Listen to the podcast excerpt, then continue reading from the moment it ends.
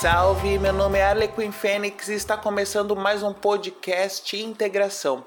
O projeto dentro do projeto Transenem que visa a aproximação do Instituto Federal do Rio Grande do Sul e não apenas do Instituto como um todo, mas também de cada núcleo, projeto ou coletivo dentro e fora da universidade. Hoje nós temos dois convidados especialíssimos. Como convidadas, temos Michele Pires, que é historiadora, transativista e atualmente mestrando em História Social, também é tesoureira da Associação de Travestis e Transsexuais Transgêneros do Amazonas, também vice-coordenadora de estudos de gêneros. E também temos João Martins, ou só J, formado em administração e hoje empreendedor empreendedor. Estão preparados? Então, bom programa.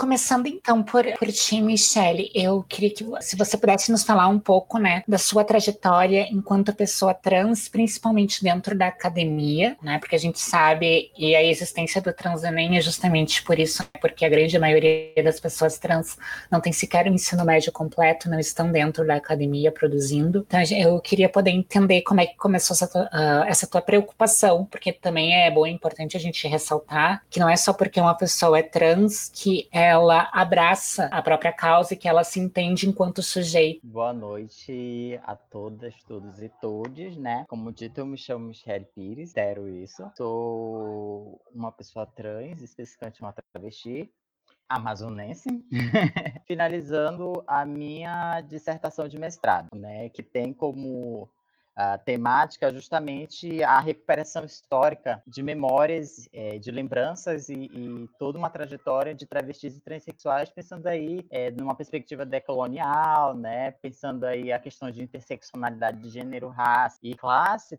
também, mas a questão geracional, que é algo que me chamou a atenção justamente pela, pela idade que as colaboradoras e as trans ativistas daqui da cidade têm, né, elas já são mulheres com mais de 40 anos, em sua maioria, e tem toda uma trajetória de vida importante, significativa, né? E, e, que isso deveria, evidentemente, ser levado em consideração. Mas tudo isso tem um processo. Como é que Michelle chegou ao mestrado com uma temática voltada para questões de travestis e mulheres transexuais, né, transativistas? E aí, né, re, re, re, fazendo essa, essa, esse exercício né, de, de rememoração, né, que aqui me foi, foi proposto, eu lembro muito bem, assim, eu sou uma pessoa, eu gosto muito de dizer isso, que eu sou uma pessoa, né, que é privilegiada, né?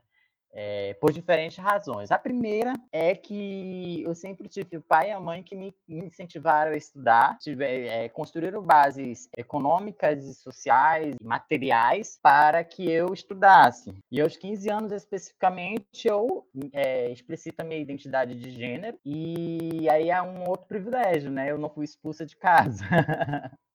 eu não fui expulsa de casa, eu tive apoio de grande parte da minha família, especificamente dos meus irmãos e da minha mãe, né? Meu pai, evidentemente, ele como uma figura é, masculina e envolvido dentro de uma lógica do patriarcado, de algum modo tentava me é, imbuir ou, ou, tentava me intimidar a, a qualquer momento, né? Mas aí a gente resistir diante dessas situações. E aí, até, até aos 18 anos, ele entendeu quem eu era e quem eu sou. E aí, é, aí hoje ainda, né?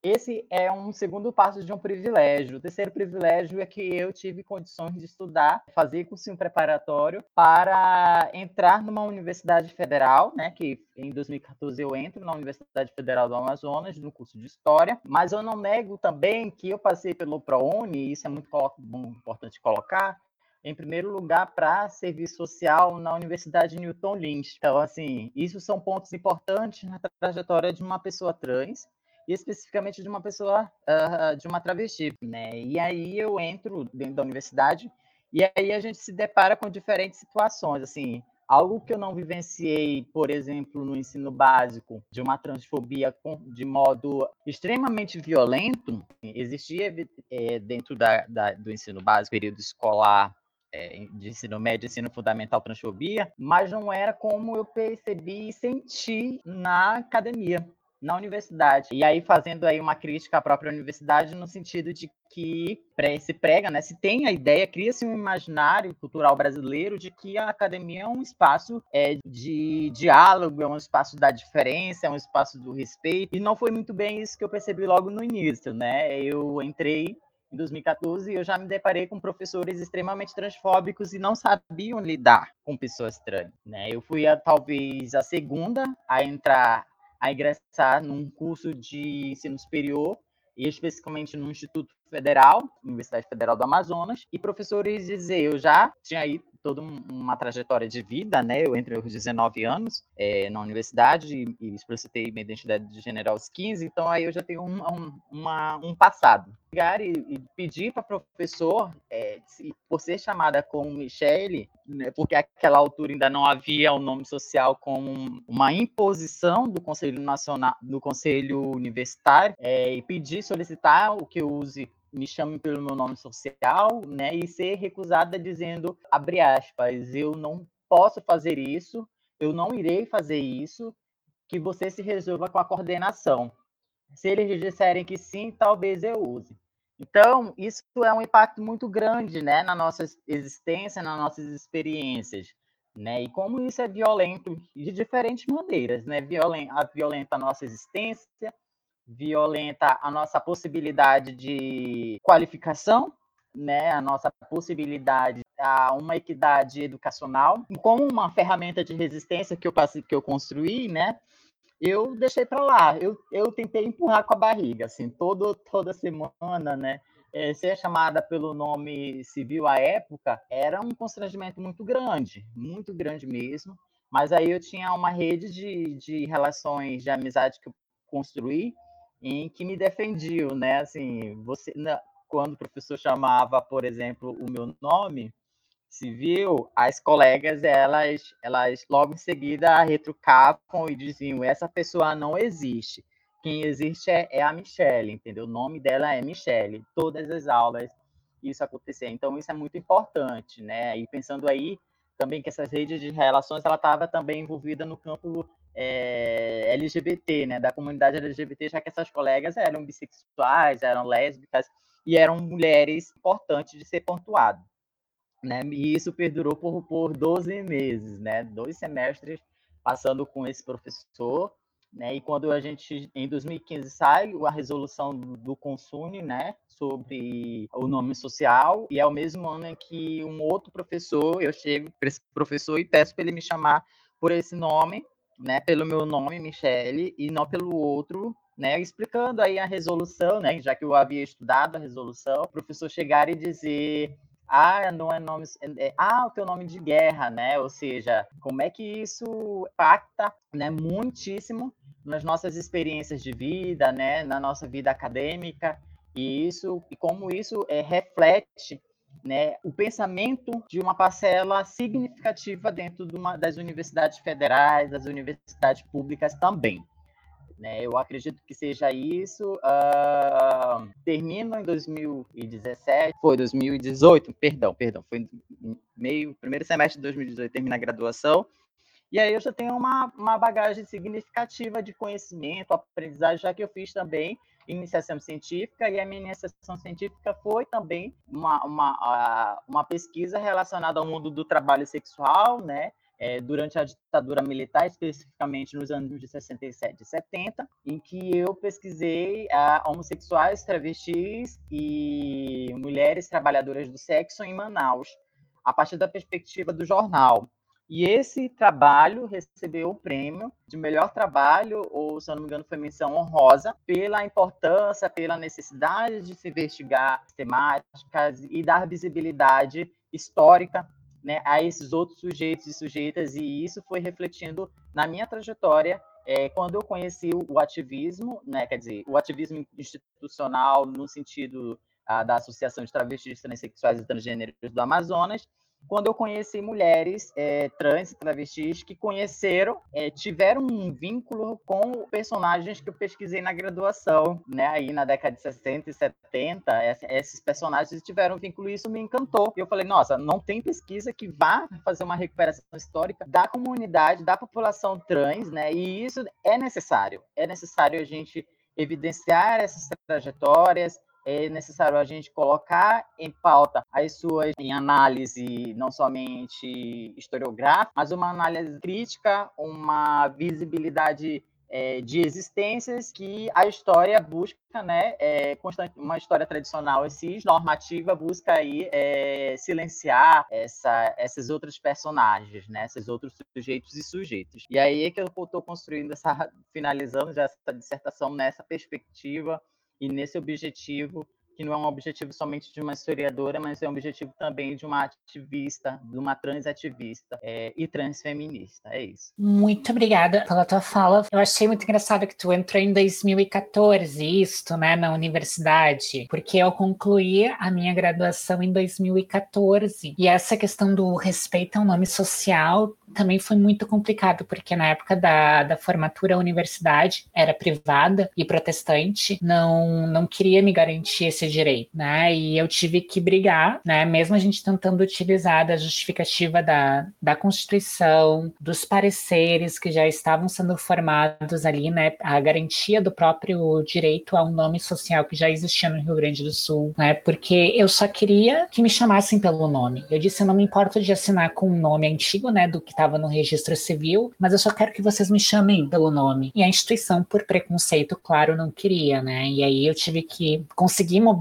na, na época na cidade em que eu estava, que era Canoas. E como isso afasta as pessoas trans também, né? Da, da educação. Porque eu vejo que talvez dentro das universidades públicas existam grupos muito mais fortes, resistentes, para garantia da, do respeito à identidade de gênero, né? No nome, na, na própria identificação da pessoa, se ela é uma mulher trans, uma travesti, um homem trans, pessoa não binária. Quando é na universidade privada, isso é muito mais difícil. Eu acabei voltando né, este ano e, nossa, é uma briga para poder alterar a documentação. Segue sendo uma briga. Parece que eles não entendem como funciona ou como deveria funcionar o próprio sistema deles. E aí, né, eu fico pensando no, nesses avanços que a gente teve com, com a garantia da mudança do nome, do gênero, dentro da certidão, mas eu acho que também não basta tu apenas ter uma identidade com um nome, porque as pessoas parece que ainda não, não respeitam, elas veem que realmente tu é uma pessoa trans, elas fingem que a tua identidade não vale. Enfim, boa noite, bom dia, boa tarde, boa noite a todos que estão nos ouvindo. Uh, meu nome é Arlequim Fênix, sou artista e também sou artivista, né, como falam, e também sou influencer. Eu gostaria de complementar tanto a fala da Michelle quanto a fala da Priscila, quanto ao nome e a vivência também, né? Pois eu consegui retificar meu nome em 2018, né, no olho do furacão, como eu sempre digo. Realmente, na minha vida passada, eu via como era difícil o reconhecimento, né? Obviamente, eu tinha outra cabeça, obviamente, eu tinha outra linha de pensamento que não condizia com, que, com a que eu tenho hoje, mas eu não deixava de reparar e isso me deixava com medo muitas vezes de me abrir. E isso acabou me adoecendo. Minha saúde mental começou a. Um dos motivos foi esse: minha saúde mental começou a piorar muito. E foi a partir do momento em que eu me mostrei e tudo começou a mudar. É complicado as pessoas te reconhecerem, né, pela sua real existência, realmente te apoiarem, né? E eu compreendo que nesse mundo cisgênero em que a gente vive é complicado do fato de eles não saberem lidar e não quererem lidar também, porque a gente não podemos nos esquecer que todo esse conceito é vindo de um mundo eurocentrado, cisgênero e branco. Não é só branco, né? É cisgênero e branco. E também muito normatizado por leis que desde muito tempo, desde muitas décadas, foi construído. E isso é algo que machuca até hoje, né? Passando pelos anos, a gente vê várias tristes, né, de vivência, não apenas aqui no Brasil, mas mundialmente, em que mostra que a nossa luta é necessária e vai ser intensa e sempre lembrada por nós e denunciada a ponto de que nós um dia tenhamos nosso nome reconhecido. uh, como a gente está falando de, de, reconhecimento da própria identidade, né, e, e trabalho, né, e aí eu queria perguntar para o Jota, né, para o João, uh, que a gente entende, né, que o ambiente corporativo ele é cruel, assim como a universidade, né, que embora uh, seja uma instituição de educação, ainda assim é um CNPJ, funciona como uma empresa, né, e que esses corpos trans, né, negros são discriminados, né? E como é que tu, tu lida com esse processo de seleção e formação dentro do Josefinas?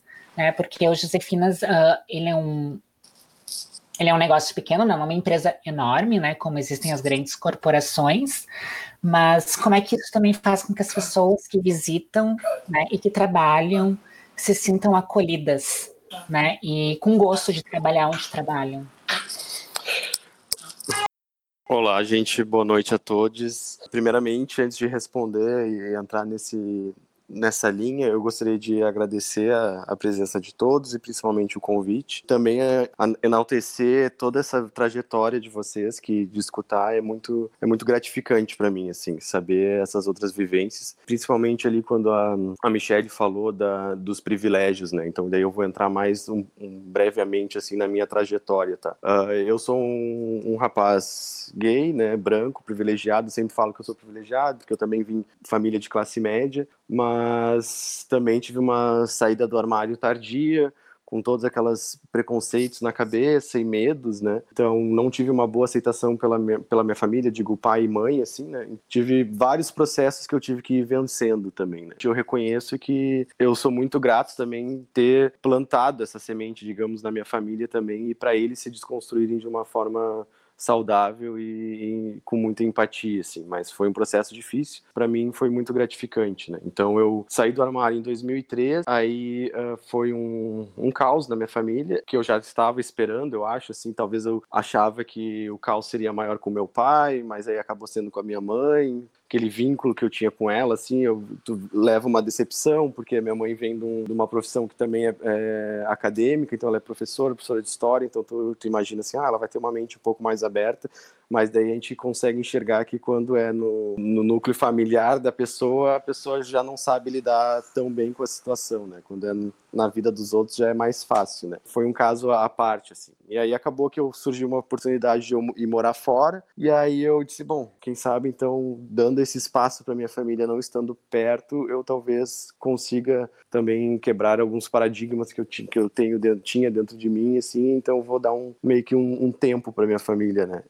Naquele sentido assim de não envergonhá-los, né? Foi foi bom esse tempo fora para os dois lados aprenderem, né? Quando eu voltei para cá, eu comecei a estagiar numa empresa de tecnologia que é a Dell Computadores. Então, comecei um estágio lá em 2012, assim, e comecei a faculdade de administração. Aí voltei entrando nessa rotina de Brasil e novas amizades assim, dentro de, do trabalho também, eu acabei meio que quase voltando pro armário, assim, sabe? Eu fiquei com aquele receio aí as pessoas me falavam, ai, toma cuidado, porque não, não sei se vai ser bem aceito, e aquela coisa assim. Eu disse, bah, mas não dá para, não vou conseguir voltar para armários. Até eu vi que dentro da Dell tinha um grupo de inclusão que se chama Pride. E aí eu via lá o pessoal fazendo palestra, enviando e-mails sobre, sobre inclusão, e aí eu ficava naquela coisa, ah, eu quero participar, eu sinto aquela ligação, assim, eu acho que eu posso ajudar, mas eu ficava com medo, assim, ah, o que, que a minha equipe vai pensar de mim?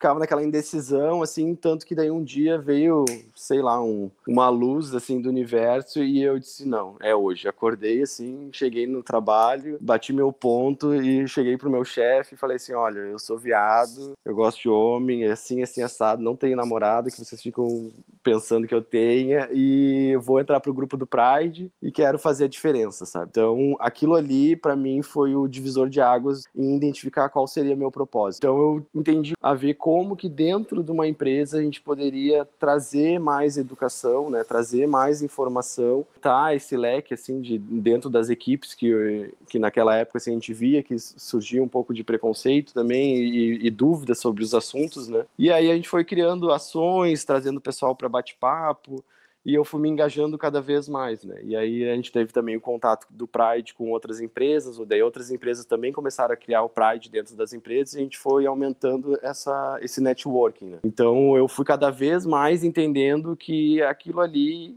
era o que eu gostava de fazer, entendeu? Era como que eu ia transformar esse meu privilégio branco de gay com passabilidade masculina, como que eu ia poder ajudar toda nossa o nosso leque do arco-íris assim né? Então é, aí sim eu entrei mais em contato com pessoas trans travesti aí fui tentando entender a, a luta delas também, que antes eu tinha muito preconceito, sabe, por ser aquele gay padrão. Então a gente fui quebrando isso dentro de mim, assim, sabe, e isso eu, eu fico muito feliz, sabe, eu sempre falo a minha experiência para todos os meus amigos para tentar de alguma forma plantar essa semente, assim. Então a partir dali eu aquilo ali que eu precisava fazer. Então, continuei trabalhando na Dell. Eu vim morar em Porto Alegre, andava por Porto Alegre e falava assim: ah, eu preciso montar meu negócio, eu quero ter meu negócio. Tinha muita saudade do que eu trabalhava lá na Austrália, que era trabalhar em café e bar. Aí eu achava que Porto Alegre estava em desenvolvimento para isso, acho que o pessoal ia entender essa minha proposta. Só que eu queria um lugar pequeno, porque eu já tinha todo aquele projeto na minha cabeça, assim, sabe? E aí eu comecei a andar por aqui pelo, pelo bairro do Bonfim, que aqui em Porto Alegre é um bairro mais alternativo,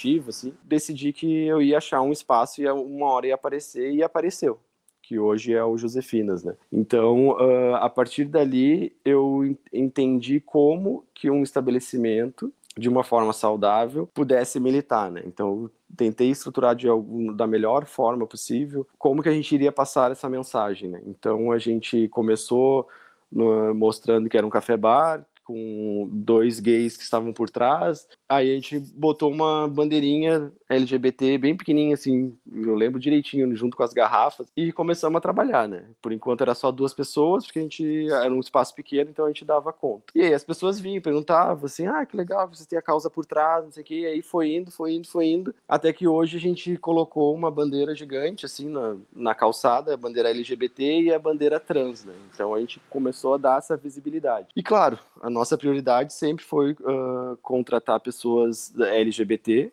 então a gente sempre quis dar essa, essa oportunidade para as pessoas, até para para passar uma mensagem correta, até para a gente conseguir de alguma forma transitar por todos os grupos que passavam ali, né? Então a gente queria que todos, todas as pessoas se, senti, se sentissem acolhidas, mas claro deixando a nossa marca bem exposta, que é a nossa causa, que é a causa LGBT. Então a gente tinha essa preocupação de que tanto os héteros cis lá estivessem junto com a gente, a gente, eles estariam bem confortáveis. Foi, foi essa caminhada que a gente começou a, a, entender, assim, participando de Parada Livre, que é a parada gay aqui de, de Porto Alegre, expondo a marca dessa forma. Claro, a gente sentia que era uma forma de, de arriscar, mas eu já estava na minha cabeça que se não fosse dessa forma eu não preferia eu preferia nem fazer né? E o meu TCC de administração era dentro da Dell foi dentro da Dell referente ao marketing social e à inclusão de transexuais dentro da empresa. Porque enquanto eu estava trabalhando lá, a gente também teve uma colega que fez a resignação. E aí, depois eu fiquei sabendo que já teve mais um outro processo lá dentro e que o Pride lá dentro aumentou, aumentou de, o número de integrantes, aumentou o número de ações. Então eu fiquei muito feliz em fazer parte desse movimento e eu vi o quanto é importante para uma empresa ter esse núcleo, né? Porque a Dell, claro, é uma empresa multinacional e lá fora todo mundo tem seu Pride, mas eu vi que assim, ó, bah, por que não até as empresas menores, né? Eu acho que isso faz falta, sabe? Então, e hoje eu vejo nos outros estabelecimentos que também tem uma causa por trás, a gente vê o quanto é importante esse movimento, assim, sabe, para nossa comunidade. Assim. E aí eu acho que é isso. Hoje eu tenho um outro café que é o Joseph's, que seria uma outra linha do Josefinos com uma outra sociedade. E a gente tem o Josephs, que é no centro da cidade aqui de Porto Alegre, e a gente tem essa causa também mais focado na causa trans, né? Então a gente abriu ano passado, a gente vai fechar um ano agora, mas a gente abriu bem no início, ali em dezembro do ano passado, e aí trabalhamos dois, três meses e logo veio a pandemia, né? Então aquilo ali nos, nos afetou bastante porque a gente tinha vários projetos para ser concretizado, né? Mas essa pandemia nos fez dar uma, uma pausa, né? E agora a gente está se reestabelecendo, mas ali a gente tem o, esse foco da visibilidade trans e também é, tendo, tentando ter um maior nível de sensibilidade para como a gente, né, não sendo uma pessoa trans, como a gente pode passar a mensagem correta para nossos clientes, para os nossos clientes chegarem e perguntarem assim, ah, o que que tem, o que que é essa bandeira rosa e azul e branco? Daí a gente vai lá e explica, sabe? Sempre ter essa paciência de explicar de uma forma correta. Então, eu acho que isso já já faz a diferença na nossa comunidade, assim, sabe? Então é é bom a gente ter essa exposição e é bom a gente saber explicar e é bom as pessoas perguntarem, sabe? Então, é, e a gente ter sempre essa clareza de ser acolhido, de ser acolhedor, assim. Tem vários episódios que já aconteceram lá que foi, foi muito bom, assim, para nós, para nossa vivência e para o nosso amadurecimento também. E um que me marcou bastante também foi que a gente botou, ah, bem-vindo, uh, bem-vinde a, uh, bem-vinde ao Josephs, né? E aí uma criança passou lá e olhou assim, hoje botou, não, oi vizinhos, a gente botou assim, né? Aí a criança passou lá e olhou assim, aí falou pra mãe, ah, não tá errado ali. E aí a mãe, de, a mãe dele falou assim: ah, pergunta lá pra eles, né? Aí ele foi lá e falou assim: ai, moço, eu acho que vocês escreveram errado, não é vizinhos, é vizinhos. Aí eu peguei e expliquei: deu, não, isso aí é uma forma de escrever sem gênero, então a gente põe vizinhos, então, vizinhos, então é uma forma de a gente incluir todos. E aí ele ficou pensando e a mãe escutou, e daí eu disse: ah, agora é contigo explicar um pouco melhor, né? Então é uma, é uma, são pequenos caminhos que fazem, eu acho que fazem a diferença para nós, né? E é isso, voltando ao, a pergunta da Priscila é essa ideia que a gente tem, assim, é, é como a gente pode, um estabelecimento, dar mais visibilidade para nossa comunidade, dar mais oportunidades para a comunidade e estar preparado para qualquer tipo de preconceito ou qualquer tipo de, de situação que possa nos deixar constrangido ou que a gente não saiba lidar, né? Então a gente está vivendo e aprendendo conforme o decorrer da carruagem. Assim. Outro detalhe que eu ia falar, não menos importante, foi que não, quando eu apresentei meu TCC, tanto a minha orientadora quanto a a banca me, me analisando, né, me, eles falaram o quanto uh, esse tipo de trabalho é importante para a área acadêmica, assim, né? E aí eles reconhecem, pelo menos, ainda bem que a banca, a minha banca reconheceu que as universidades têm essa falta, assim, né? E eu também, quando estava na, na universidade, também eu vi o quanto existia eh, piadas transfóbicas, piadas homofóbicas, então acho que como a nossa nosso ambiente acadêmico ele é tóxico ainda, né? E eu acho que as, as faculdades elas têm que se mobilizar, ter cadeiras referente a isso. Tenho certeza que é um processo também bem complicado, né? Ainda mais vindo de universidades privadas, mas eu acho que essa parte é, é muito importante de conseguir, né? Eu acho que é uma pauta que tem que estar na nossa luta também. Queria agradecer, né, mais uma vez, a, a vocês exporem as vivências de todos vocês três, assim, inclusive da minha companheira nessa, nessa caminhada, Priscila. Uh, mas queria fazer a pergunta para os dois convidados. Na questão de seus projetos, respectivas carreiras, e também analisando a sociedade, o mercado de trabalho num todo, com referência a todas as dificuldades e atravessamentos que tem, né? Como, por exemplo, a questão da padronização e, da de, e do despreparo em outras empresas, porque nós podemos buscar inclusive na história, né, uh, na educação, quando as pessoas não estavam preparadas para não estavam preparadas para receber a diferença. E disso eu digo, eu digo desde de alunos negros até, até pessoas com alguma deficiência, etc. Né? Claro que passando por todas nós hoje em dia. E até hoje isso existe, e até hoje isso reverbera, e isso não é diferente no mercado de trabalho. No último ano, eu tenho recebido assim muitas denúncias de empresas, né, e muitas denúncias escolares quanto ao despreparo, quanto a receber as pessoas trans. O meu último foi a Renner, o último, a última reclamação que eu vi foi da Renner com uma conhecida minha, em que insistia em chamar ela pelo nome de registro. Isso para nós é, é, muito significativo no sentido de que machuca, né? E machuca nossas existências, machuca a nossa saúde mental, principalmente. Qual é a visão de vocês enquanto a isso? Uh, porque isso bate diretamente no projeto de vocês, né? Enquanto, enquanto agentes da, da da sociedade, em querer fazer uma sociedade melhor, uma comunidade melhor e, e um mundo melhor de uma certa forma. E eu, então eu queria saber de vocês qual é a visão de vocês quanto a esse despreparo nos órgãos em que todos nós precisamos, todos nós, todos nós precisamos do nosso, da nossa renda e de ter um lugar para viver pra, e principalmente para nós não sermos marginalizados como nós somos até. Eu posso responder? Sim, Deve, por favor. Né? Então, deixa eu uh, fazer um, algo muito interessante aqui, que no início de 2020, saiu uma reportagem do jornal Em Tempo, que é um jornal de grande repercussão aqui na cidade, referente à minoria de pessoas trans dentro de empregos formais, né? E essa reportagem é bem interessante, que ela é vai lançar a mão, né, de entender a trajetória de algumas pessoas específicas, né, para ver como é que é o impacto do ativismo, do, do associativismo numa, numa cidade, né, num, num estado. E aí eles, para fazer a matéria, eles tiveram que chamar, né, pedir a, a auxílio e ajuda da Sotran, né, assim, quem é que está trabalhando o emprego formal que vocês conhecem, né? A matéria é bem interessante porque ela vai falar sobre justamente esses preconceitos em não somente em ambientes corporativos e de, de outros segmentos trabalhistas, mas também dentro do, do, ambiente escolar, né? Algo que a gente pode pensar, não pensar, de que isso são consequências, né? Se você não tem uma educação básica que reflita justamente a diferença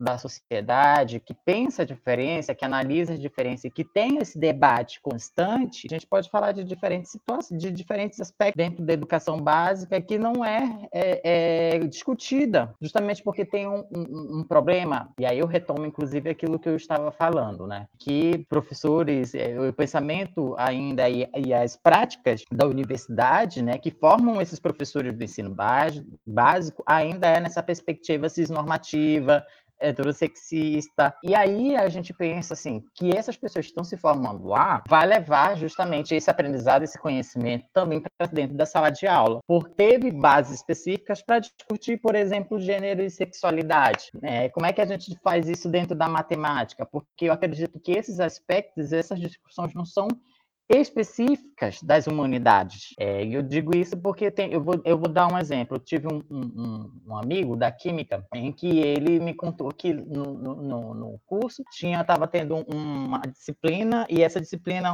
quer dizer, a disciplina não era um projeto de extensão e eles estavam fazendo, uh, relacionando aspectos químicos com uh, lugares em que houve violência sexual, violência de gênero, enfim. Eu não sei entrar em detalhes, mas o projeto em si, a ideia geral era essa. Então, isso já tem uma discussão de gênero necessária para os alunos e para as alunas, e para os alunos também, que estão ali num ambiente, nesse, nesse espaço, que aparentemente é um espaço de cálculo, de exatas, né? É, mas que não é somente isso, porque a nossa vida ela está entrelaçada com diferentes aspectos, que isso é necessário. E aí, é, aí a gente retoma justamente isso, né? De que esse ambiente educacional está é, despreparado e que ainda reflete a, o pensamento imaginário brasileiro, né, de, de é, conservador, é, LGBTfóbico, ele tem as suas consequências justamente na expulsão de travestis e transexuais, pessoas trans e pessoas não binárias das escolas,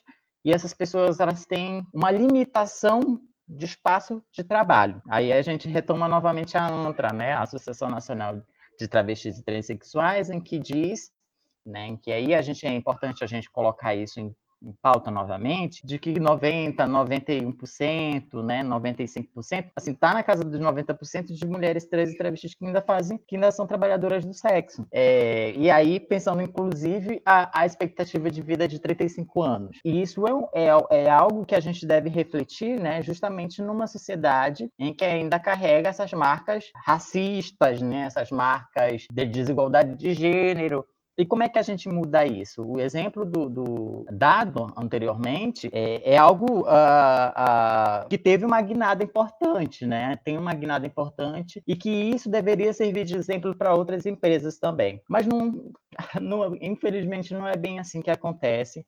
E como é que a gente resolve essa questão, né? Como é que é, é importante a gente colocar de que o movimento social ele tem um papel fundamental para essa justiça social, para essa mudança é, de paradigma de discriminação que ainda é imperativo na sociedade brasileira, né? Então, e eu digo isso porque na matéria também eu estou fazendo essas conexões porque é necessárias para a gente entender qual o papel do movimento social e como eles estão lidando como é que há esse diálogo entre o associativismo trans, né, transgênero, com essas empresas, né? Como é que é, porque as pessoas que estão dessas, dentro dessas empresas, elas são cisgêneros, elas não têm uma leitura, elas não têm um conhecimento sobre, sobre, sobre pessoas trans, né? Porque algumas são por porque não querem mesmo, né?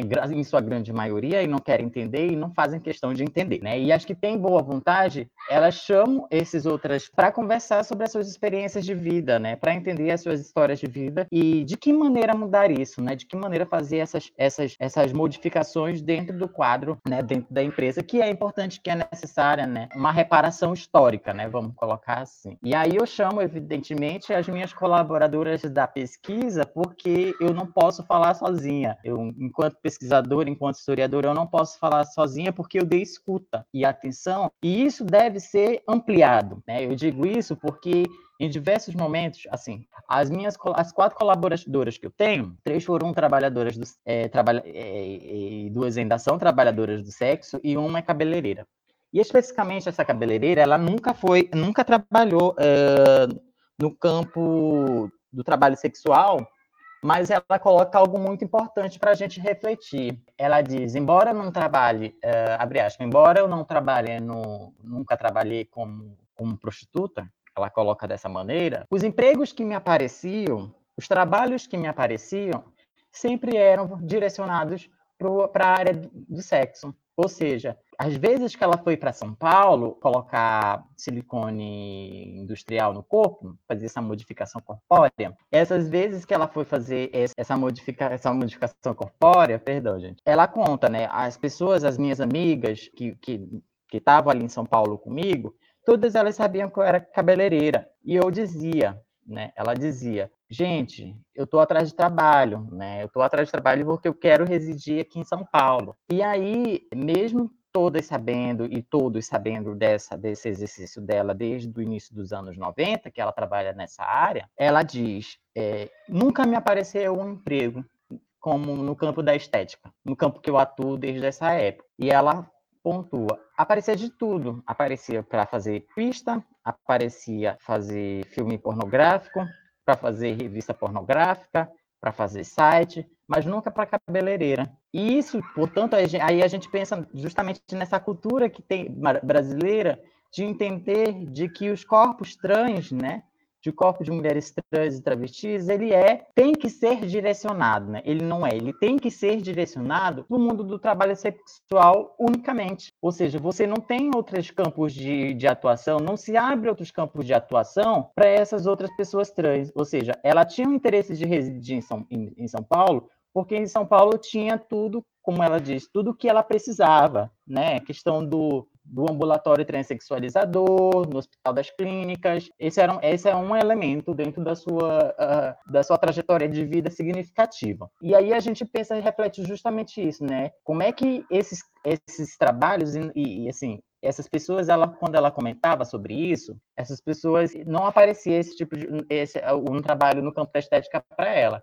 E ela enfatiza outro aspecto, né, de que nos salões de São Paulo, especificamente, era muito difícil você ver trabalhando mulheres trans, justamente porque eles, eles pediam uma qualificação, você ter uma qualificação para trabalhar nos salões.